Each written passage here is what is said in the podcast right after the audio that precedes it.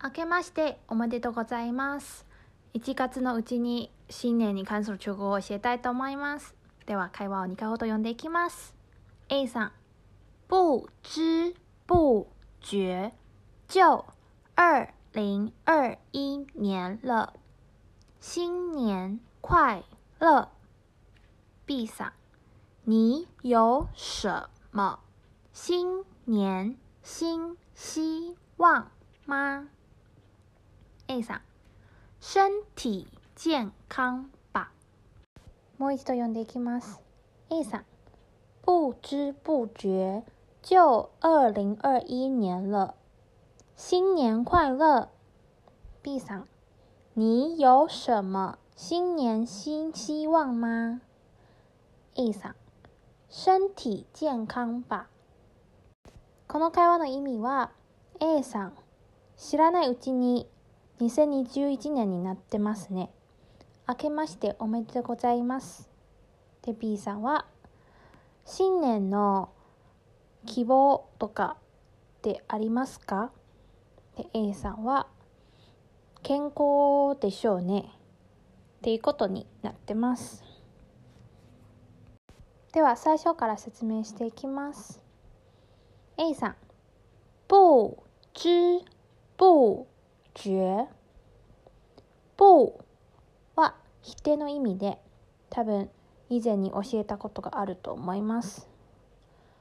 知は漢字の通り、知るの意味で、で、その後の觉も感じる、もしくはわかるの意味なので、不知不觉は知らないうちにの意味になってます。中国語の四字熟語ですね。その後の就はすでに。二零二一は数字の2021ですね。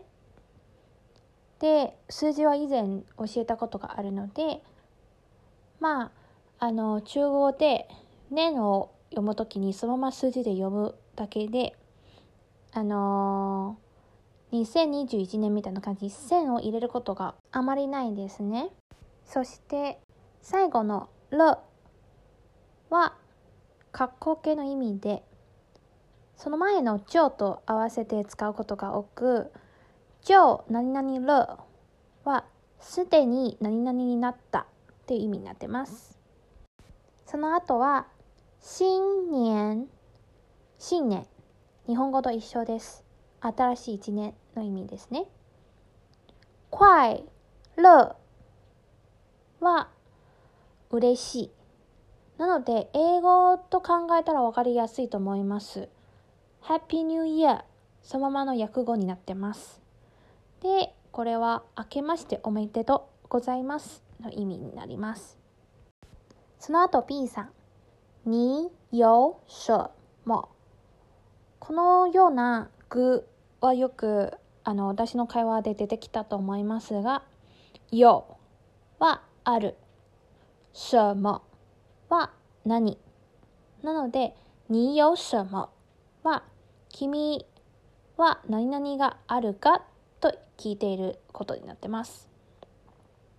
まああの質問になってるかどうかは最後の「ま」があるかどうか次第なので、まあ、ここは「ま」があるから質問になってます。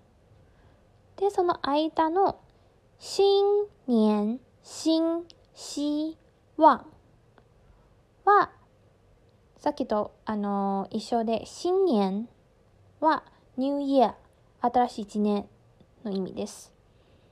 新は新しい。なので、希望は願い事。新希望、新しい願い事。まあ、この一年の抱負のようなものですね。まあ、日本人とか日本の中でも、新しい一年の抱負は何ですかってよく聞くじゃないですか。それはもちろん、あの、台湾でも聞くことがあって、で、聞き方は、このセンテンスのようですね。你有什么？新年？新希望吗？まあこれちょっと発音しにくいんで私もよく噛みますのでゆっくり読んだ方がおすすめです。最後 A さん。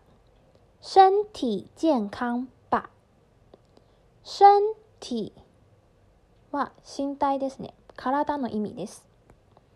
健康は健康。なので身体健康は健康でいることを示してます。最後の「ば」は多分を示すあの助詞です。